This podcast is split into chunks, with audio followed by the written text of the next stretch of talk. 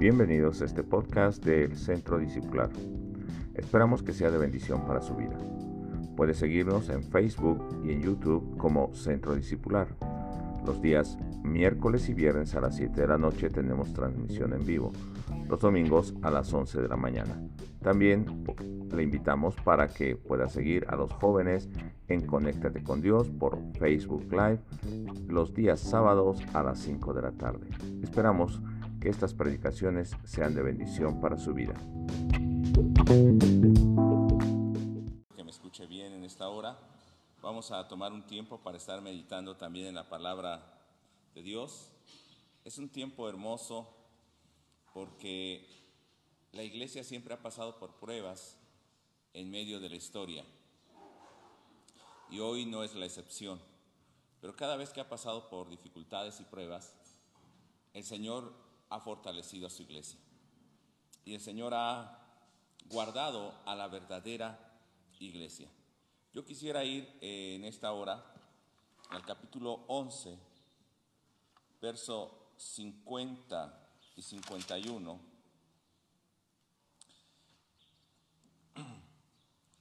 Y tenga ese pasaje ahí, porque lo vamos a leer en este momento.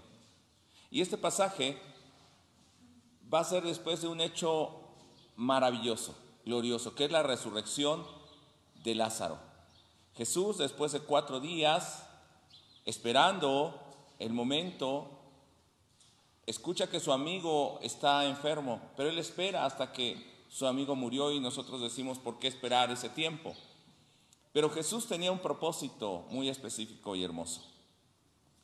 Y Él va a mostrar que Él es la resurrección y la vida.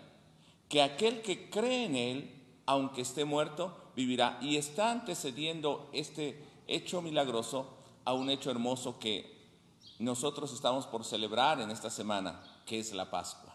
Y Él también está unos días antes de la Pascua preparándose, está antes de esa Pascua porque sabe que su vida va a servir como el sacrificio de ese cordero. Y Él está mostrando que Él es la resurrección y la vida, levantando a un amigo suyo, pero está mostrando que así como Él da vida, Él mismo tiene poder para poner su vida y volverla a tomar. Dice San Juan, capítulo 11, verso 50 y 51.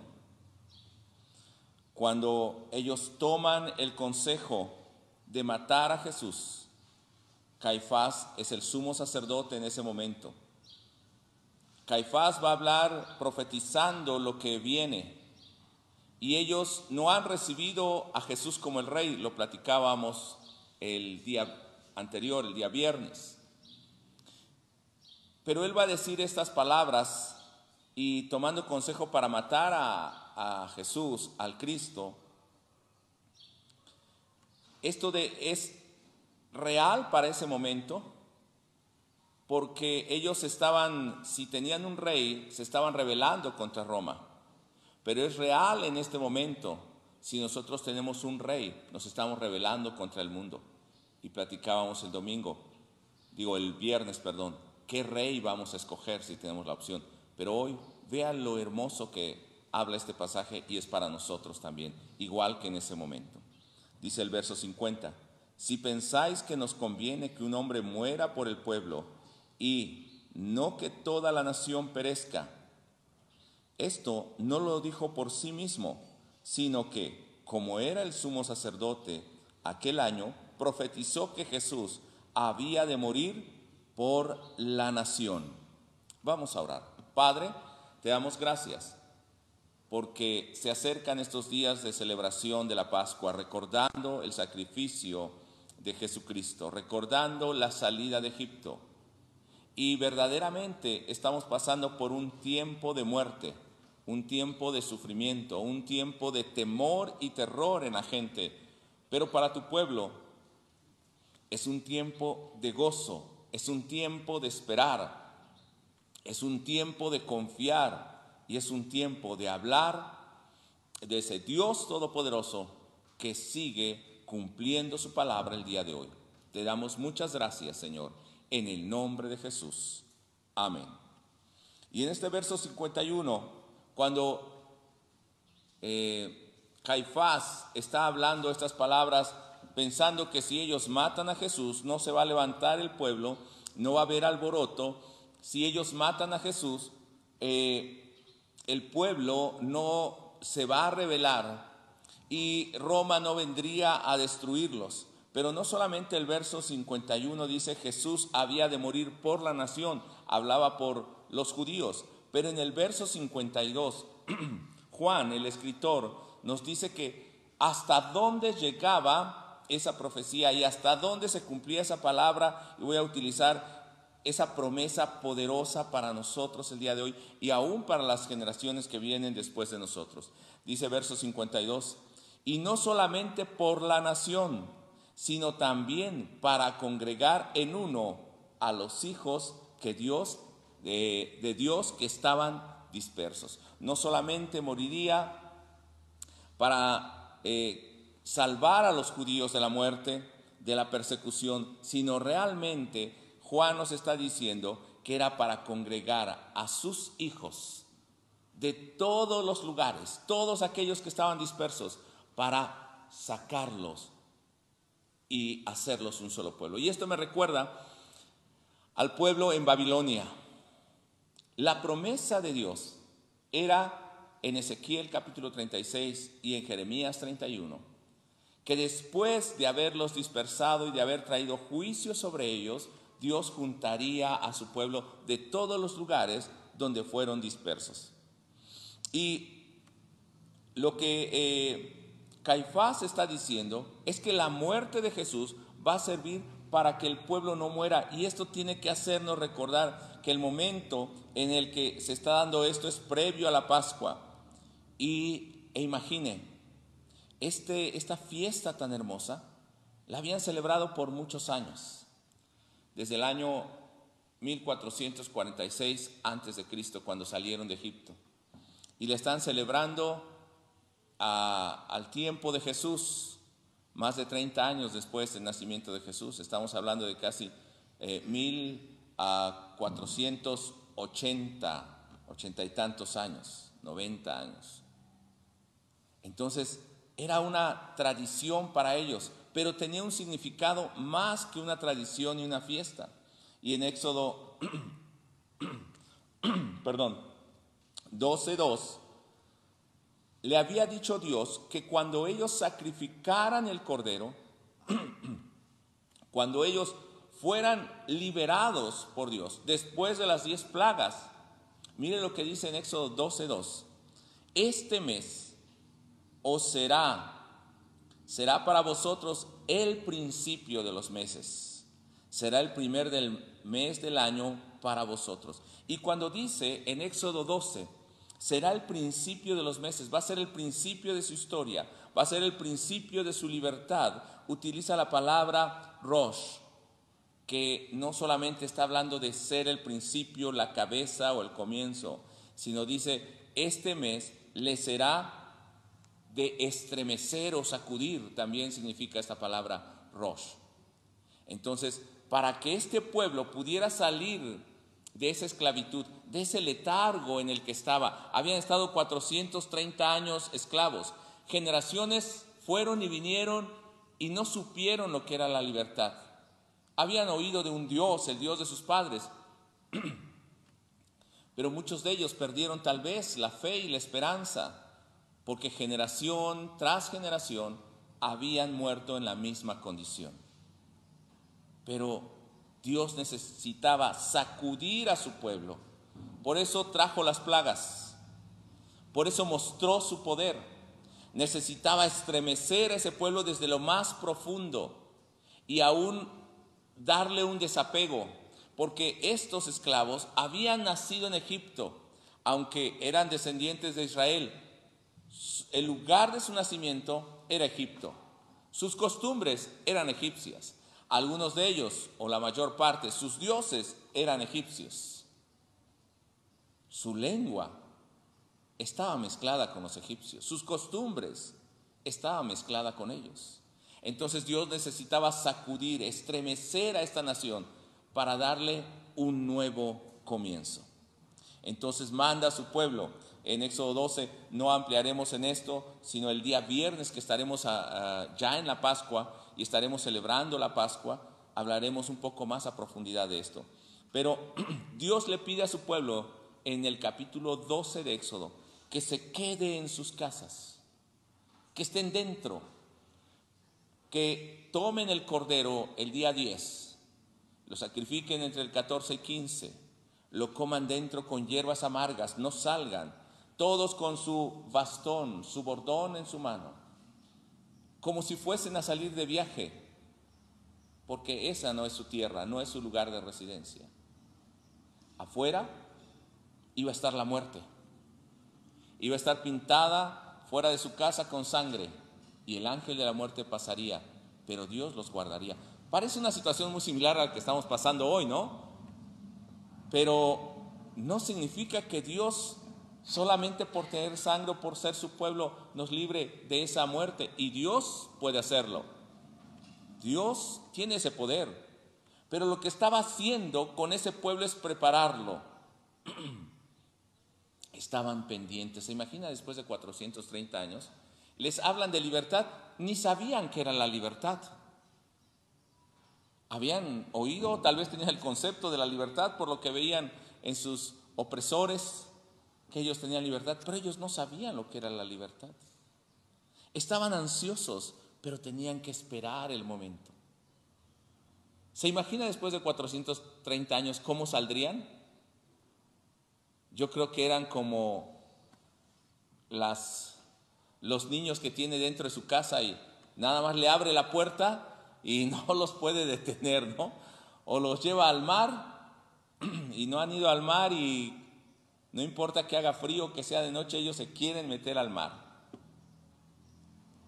¿Se imagina toda una nación anhelando la libertad? Yo creo que en este momento todos estamos valorando lo que es salir y ver un parque, lo que es salir y caminar sin preocupación en la calle, lo que es congregarnos, abrazar a nuestros hermanos, darles un beso. Ahora no lo podemos hacer ni luego la mano podemos tocar. Se imagina cómo anhelamos, vemos a un hermano y lo queremos abrazar y hasta nos detenemos.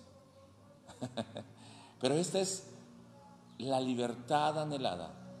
Y este es símbolo de la salvación, este es símbolo de lo que Dios quería hacer con su pueblo, esa descendencia de los hijos de Israel, para que fuera libre. Faltaba una última cosa, que muriera el cordero.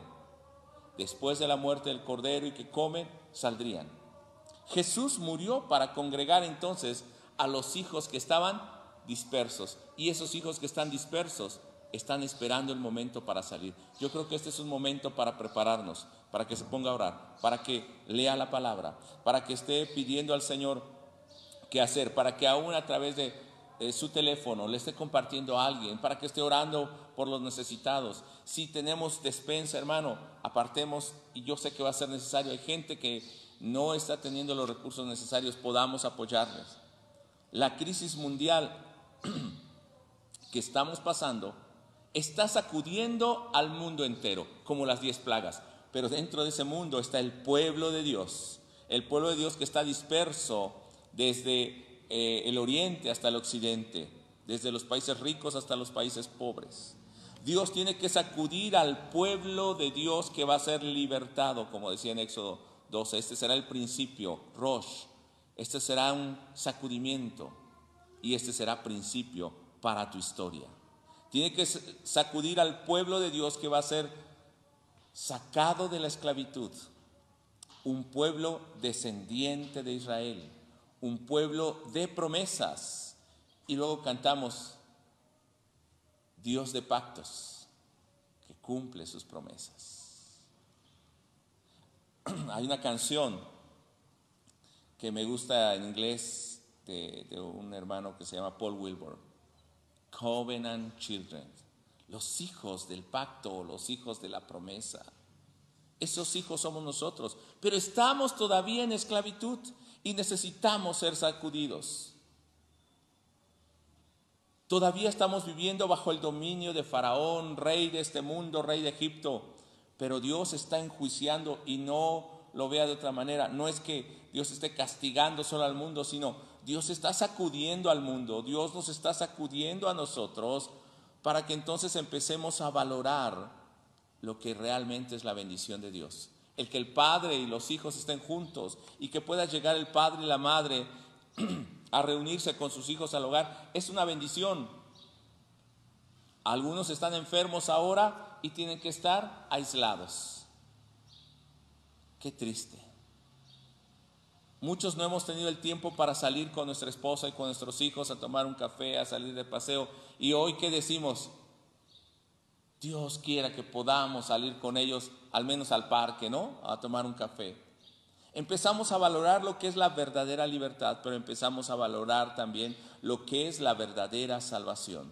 Y Dios nos está preparando, nos está mostrando lo que es la salvación preparando a su pueblo para la libertad. Pero antes tienen que ser sacudidos desde sus cimientos, desde la comodidad, para que inicie un largo viaje, para que empiecen a caminar como un pueblo libre, que va a caminar por el desierto, difícil, pero van a estar mirando la promesa de Dios.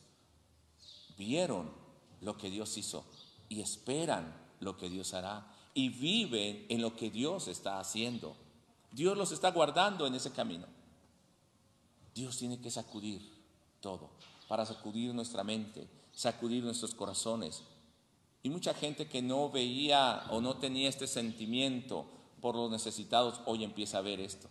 Que no se preocupaba por el otro, hoy lo empieza a ver. Y muchos han decidido tal vez hasta cambiar su manera de vivir. Pero en Juan, lo que vemos es que Jesús se está preparando, está preparando ese momento. ¿Y se acuerdan que se preparó el Cordero? Estamos para entrar a la Pascua. Y Jesús se estaba preparando para hacer ese Cordero que moriría por nosotros para darnos libertad y vida eterna. El pueblo verdadero, el pueblo creyente, aunque esté en conflicto, aunque esté en dificultad, obedece a su Señor. Yo sé que vamos a pasar estos días resguardados, no por temor, sino esperando la libertad. Y cuando salgamos, así como salió el pueblo jubiloso, vamos a encontrarnos con el Señor en el desierto para servirle. ¿Para qué iba el pueblo? ¿Para qué salió del desierto? ¿Qué le dijo Moisés a, Faraón? Las palabras de Dios, deja ir a mi pueblo para que me sirva. Durante todo este tiempo, esta esclavitud, hemos servido a Faraón hoy Dios quiere sacarnos para servirle a Él. ¿Cómo esperaban la libertad si en alguna manera pudiera ser cierta? Yo creo que ya habían perdido la esperanza. No saben lo que es la libertad, pero entonces hay un cordero preparado, un cordero que va a mostrarles tan vivamente el poder de Dios, trayendo muerte sobre aquellos que están fuera de la sangre del cordero, pero guardando a todos aquellos que están dentro de esa casa, dentro del pacto, que escucharon la voz de Dios y que la sangre de ese cordero ha sido efectiva para que el ángel de la muerte pase y no mueran. Como el cordero preparado en Éxodo, Jesús está siendo preparado en Juan, que nosotros estamos meditando. Y Juan capítulo 12, verso 2 y 3 dice de la siguiente manera, eh, él se está preparando para el sacrificio y le hicieron allí una cena. Marta servía y Lázaro era uno de los que estaban sentados a la mesa con él. Entonces María tomó una libra de perfume de nardo puro, de mucho precio, y ungió los pies de Jesús. Un hecho ya conocido y hay hasta disputa con los discípulos porque Judas quiere tomar dinero, quería venderlo para tomar dinero, pero vea lo que dice enseguida y lo enjugó con sus cabellos y la casa se llenó del olor de su perfume. Pero dice el verso 7, entonces Jesús dijo cuando después de la discusión, dejadla, para el día de mi sepultura ha guardado esto. Él se está preparando, como ese cordero que era escogido el 10 y luego sacrificado entre el 14 y 15 la Pascua. Él verdaderamente es el cordero que se está preparando. Como en el día de la libertad, como en el día de gozo que hablábamos hace un momento, de júbilo, cuando Jesús entra a Jerusalén, un día como hoy, un domingo. Es un principio. Él está anunciando o se está presentando como el rey y el pueblo lo está recibiendo como un rey. Y dice en Juan 12, verso 12 al 15, cómo está entrando este Jesús. Ya compartimos acerca de esto unos días antes, pero quiero solamente tocar estos versos para marcar algunas cosas. Verso 12. El día, el siguiente día, grandes multitudes que habían venido a la fiesta, al oír que Jesús venía a Jerusalén, tomaron ramas de palmera y salieron a recibirle y clamaban. Hubo una preparación. Cortaron ramas. ¿Se imagina lo que va a ser cuando podamos salir? Hermano, no vamos a desbocarnos, pero lo, hermoso que va a ser poder ir a un centro comercial sin dificultad. Cuando pase esta pandemia, no sabemos si todo este año, cuántos meses, pero nos vamos a preparar. ¿Y cómo va a salir el pueblo de Dios? ¿Cómo va a proclamar a su rey? Dice eh, en el verso 13, tomaron ramas de palmera y salieron a recibirle y clamaban, sana bendito el que viene en el nombre del Señor, el Rey de Israel. ¿Podremos clamar de esta manera a nuestro Dios, a nuestro Rey? Verdaderamente tú eres el Rey prometido, sana en las alturas. Tú vienes de Dios, tú vienes de lo alto. Bendito sea tu nombre. Eres Rey, descendiente de David.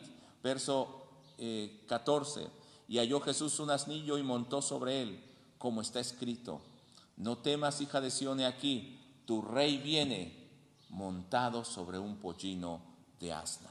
Jesús está viniendo, pero de una manera difícil tal vez para que el mundo vea que Él se está manifestando. ¿Cuándo vendrá el Señor? Por segunda vez, no sabemos, nadie lo sabe. La Biblia no nos da ese detalle, pero cada situación que enfrentamos como esto, como el coronavirus, como las emergencias eh, mundiales, nos están preparando, no para decir viene en tal día o viene el otro día, sino para que cada día nosotros podamos vivir en la libertad que Jesús nos ha dado, porque Él ya murió y derramó su sangre por nosotros, y somos libres de la muerte. Puede haber oposición, los poderes de este mundo se van a revelar. Egipto se va a revelar. Va a querernos traer nuevamente. Pero dice el capítulo 12, verso 19. Pero los fariseos dijeron entre sí, ya veis que no conseguís nada. Mirad, el mundo se va tras él. A pesar de las dificultades, muchos, muchos van a oír el Evangelio, van a creer en Jesús, van a reconocerle como el Rey aunque el mundo esté haciendo todo lo posible, aún eh, por este medio, tal vez no podemos reunirnos. Y no es solamente que las autoridades lo impidan, sino es por, por seguridad. Pero hermano, ni esto nos debe detener para publicar, para proclamar el Evangelio de la salvación. Ese cordero debía morir para dar libertad al pueblo. Estamos a unos días de la Pascua. Prepárese, hermano. Ore. El día viernes compartiremos la cena del Señor. Sé que usted no va a poder estar aquí, pero sé que en su casa podrá tomar pan, podrá tomar jugo de uva y lo compartiremos juntos. Pero lo más importante es que a través de ese acto estaremos recordando lo que Jesús hizo y estaremos recordando también lo que Dios hizo allá en Egipto librando a su pueblo. El cordero debía morir. El cordero tenía que ser sacrificado. Capítulo 12, verso 24 de Juan dice, de cierto, de cierto os digo, si el grano de trigo no cae en la tierra y muere, queda solo, pero si muere, lleva mucho fruto. Jesús necesitaba pasar por esto.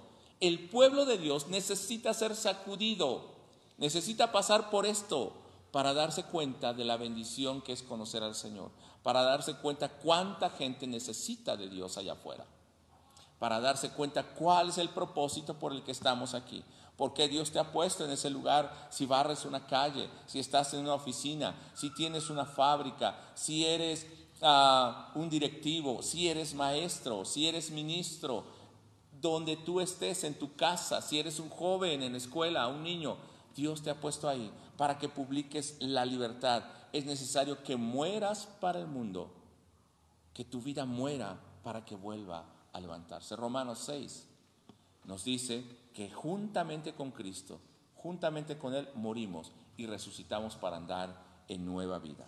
Verso 25 de Juan 12 dice, el que ama su vida la perderá y el que aborrece su vida en este mundo para vida eterna la guardará. Es necesario entonces que pasemos por esa dificultad y que el pueblo, que tu hermano, que la iglesia centro discipular, que los verdaderos eh, hijos de Dios, que están dispersos, se reúnan. Y no estoy diciendo en un solo lugar, en un propósito, un Señor, un Dios, una fe, y que proclamen verdaderamente el Evangelio de Dios. No proclamen o no proclamemos doctrinas, no proclamemos costumbres, no busquemos nuestro interés, no seamos movidos por el vientre, por nuestros deseos, sino realmente nosotros vayamos tras el Maestro, tras la nube de gloria que nos lleva por el desierto. Busquemos su presencia en ese lugar a solas. La única forma de atraernos a Él, la única forma de juntarnos era que ese pueblo hubiera estado en cautiverio en Egipto 430 años, que Dios trajera juicio y las plagas. Dios estaba juzgando a los ídolos, las costumbres, los dioses egipcios y se estaba mostrando como el único Dios verdadero. ¿Qué está haciendo Dios con esto? Juzgándonos a nosotros. Muchas veces criticamos y decimos al mundo porque confían eh, en su poder, confían en sus recursos, confían en su sabiduría. No, hermano. Juntamente con el mundo nosotros estamos siendo juzgados. La diferencia es que nosotros estamos siendo guardados. En ese juicio pasamos y somos guardados por Él. La única forma es que el pueblo pudiera ver esto. La única forma es que el pueblo saliera al desierto y que fuera perseguido y que viera que casi muere pero Dios obrara milagrosamente. La única forma es que el pueblo tuviese hambre en el desierto, tuviese sed, y Dios lo sustentara con maná y con agua. Dios hiciera lo imposible. La única forma es que ellos enfrentaran lucha cuando llegaban a la tierra, pero Dios también poderosamente les daba ese lugar. Era necesario y es necesario entonces que también el Cristo muera. Es necesario que nosotros muramos como Él, que nuestra vida caiga como ese grano para dar fruto. Dice en el capítulo 12, verso 28 de Juan, Padre, glorifica tu nombre. Entonces vi una voz del cielo, lo he glorificado y lo glorificaré otra vez. Pero recuerde que Él está para ser crucificado, Él está orando en la presencia de Dios también. En el capítulo 17 eh, nosotros vimos la oración o parte de la oración que Jesús hizo por sus discípulos. Y tenía que pasar por todo esto para que fuese glorificado. Verso 29. Y la multitud que estaba allí y había oído la voz decía que había sido un trueno. Otros decían, un ángel le ha hablado. Respondió Jesús y dijo, no ha venido esta voz por causa mía, sino por causa de vosotros. No ha venido esa tribulación sino sin propósito, ha venido por causa de nosotros, porque mucho tiempo el pueblo de Dios ha estado escondido, porque mucho tiempo el pueblo de Dios no se ha mostrado como es. Entonces se tiene que oír la voz de Dios para voltear nuestra vista y mostrarnos a Jesús. Ahora es el juicio de este mundo. Ahora el príncipe de este mundo será echado fuera. ¿Fuera de dónde, hermanos? Fuera de su pueblo fuera de la iglesia, porque se ha metido tanto el mundo dentro de la iglesia que no hay diferencia con el mundo. Y muchos dicen O tal vez hemos dicho, para que no se vayan al mundo, para que los jóvenes no se pierdan, traigamos cosas que les agraden. Hermano, estamos importando al mundo. Nosotros tenemos que influir en el mundo. ¿Influimos o somos influidos? Tenemos un rey y lo proclamamos o dejamos que el rey de ellos domine sobre nosotros. Somos pueblo, pero todavía estamos oprimidos por Egipto. Dice el verso 32, y si y yo si fuese levantado de la tierra, porque Jesús tenía que morir para resucitar. Pero vea lo hermoso, ¿por qué tenía que morir? Si fuese levantado de la tierra, a todos atraeré a mí mismo. Y usted lo está leyendo en su Biblia. Necesitaba morir, necesitaba pasar por esto, esta muerte, este dolor, para levantarse, para resucitar, para que pudiera resucitarnos juntamente con Él. Somos levantados, somos resucitados, somos atraídos a Él. Era necesario entonces, y era la única forma de atraernos a Él, de juntarnos, de redimir ese pueblo, que Él tenía que morir y derramar su sangre. Era la única manera, el único medio. Este pueblo necesita ser estremecido, necesita ser conmovido hasta sus cimientos. Yo recuerdo en el año de 1985 un sismo muy grande aquí en México y toda la gente se solidarizó y cambiaron muchas cosas. Pero eso pasó. 1917, nuevamente, y la gente parece que cambia, pero la delincuencia, el narcotráfico, la rebeldía hacia Dios, continúa. Hoy tenemos esta pandemia, esta situación que conmueve al mundo entero, no solo a México, porque a veces ha sido a países. ¿Se acuerdan también un tsunami? Más de 180 mil personas muertas. Terrible. Hermanos, pero han sido en ciertos lugares. Ahora es todo el mundo. Tú que estás allá atrás, nosotros que estamos aquí en México, en los lugares donde nos escuchan, es necesario que pasemos por esto para que el mundo sea conmovido. Y entonces voltemos nuestros ojos y veamos que nuestra libertad siempre ha estado ahí. Dios ha estado clamando que nos volvamos a Él. Dios ha estado mostrando el camino y envió a Jesucristo. En esta Pascua esto es lo que tenemos que recordar. Siempre salimos en Pascua y a veces el domingo vamos hasta vestido de blancos, de blanco y a veces llevamos eh, ramas, como el día de hoy algunas personas llevan ramas o van muy alegres. Ahora no se puede hacer. La gente hace fiesta, toma, hace muchas cosas y creen que eso es la Pascua. Algunos más se regalan huevos de Pascua. Otros más toman vacaciones. Pero eso no es la Pascua. Jesús tenía que morir para traernos a Él. Es necesario que seamos sacudidos, que estemos anhelando nuestra libertad como ahora lo estamos haciendo, para salir con gozo y cuando el Señor nos libre de la muerte, no hay punto de retorno. Solo podemos avanzar hacia adelante, no hay para atrás porque atrás está el enemigo, la muerte, la esclavitud, la vergüenza. Delante hay un desierto difícil, cierto, pero Dios va adelante preparando el camino hasta el lugar de reposo. Dios está juntando a su pueblo. Era necesario que un hombre muriera, no solo por el pueblo, sino por aquel verdadero pueblo de Dios que hoy está reunido a través de ti, a través de mí. La iglesia eres tú, hermano, la iglesia soy yo. La iglesia no es un templo, la iglesia no es un lugar, la iglesia eres tú y la iglesia soy yo. Mientras tanto, el pueblo esperaba resguardado en su casa celebrando la Pascua con su familia. Hermano, yo creo que esa Pascua va a ser muy similar a la que ellos celebraron, ahí resguardados en nuestras casas. Yo les voy a pedir que preparen pan, jugo de uva. Pero si usted quiere preparar carne, porque ellos comieron así, con un cordero. Lo podrá hacer. Yo sé que es muy difícil en estos momentos. Con hierbas, dice amargas.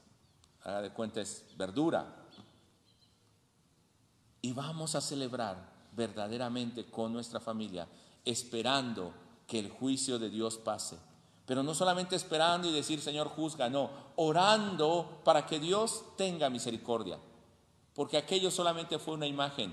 Ahora nos está mostrando la salvación, orando para que el mundo pueda conocer a Dios, que seamos librados de los ídolos, de nuestra forma de vida, que Él se esté revelando como el único Dios verdadero. Quiero concluir diciéndole, un cordero debía morir para congregar a su pueblo y a todos los hijos que estaban dispersos. Este es el significado de la Pascua que estaremos iniciando o celebrando ya en estos días. Y yo quisiera que tú como iglesia realmente pienses que ya no es momento para seguir en esa esclavitud, en nuestra forma de vida, en nuestra forma de pensar, en las divisiones entre iglesias, en las diferentes costumbres y peleándonos por ello. ¿Quién lo hace mejor? ¿Quién no lo hace? ¿Por qué levanto mis manos? ¿Por qué no las levanto? Sino que realmente ese pueblo de Dios salga con gozo y proclame que hay un Dios verdadero que da libertad. Yo quisiera en esta hora que verdaderamente tu corazón sea conmovido hasta lo profundo, hasta los cimientos. Y entonces tu orgullo, mi vanagloria, mi yo pueda estar de rodillas, pueda estar rendido totalmente a los pies del Rey, a los pies del Señor. Voy a orar en este momento y vamos a orar juntos. Y solamente quiero volver a leer el pasaje con el que iniciamos versos 51 y 52 del, ver, del capítulo 11. Esto no lo dijo por sí mismo, sino como era el sumo sacerdote aquel año, profetizó que Jesús había de morir por la nación. Y no solamente por la nación, sino también para congregar en uno a todos los hijos de Dios que estaban dispersos. Después de esta situación, vamos a ver quién verdaderamente, quiénes verdaderamente somos hijos de Dios. No estamos en una costumbre o en una, religión, sino verdaderamente hemos nacido de nuevo y vivimos en esa libertad que el Señor nos dio. Voy a invitarte a orar. Padre bendito, muchas gracias por este día tan hermoso en el que nos permites abrir tu palabra. Entender que estamos para entrar a una semana maravillosa, hermosa, que es la Pascua. Y en esta semana recordaremos tu sacrificio.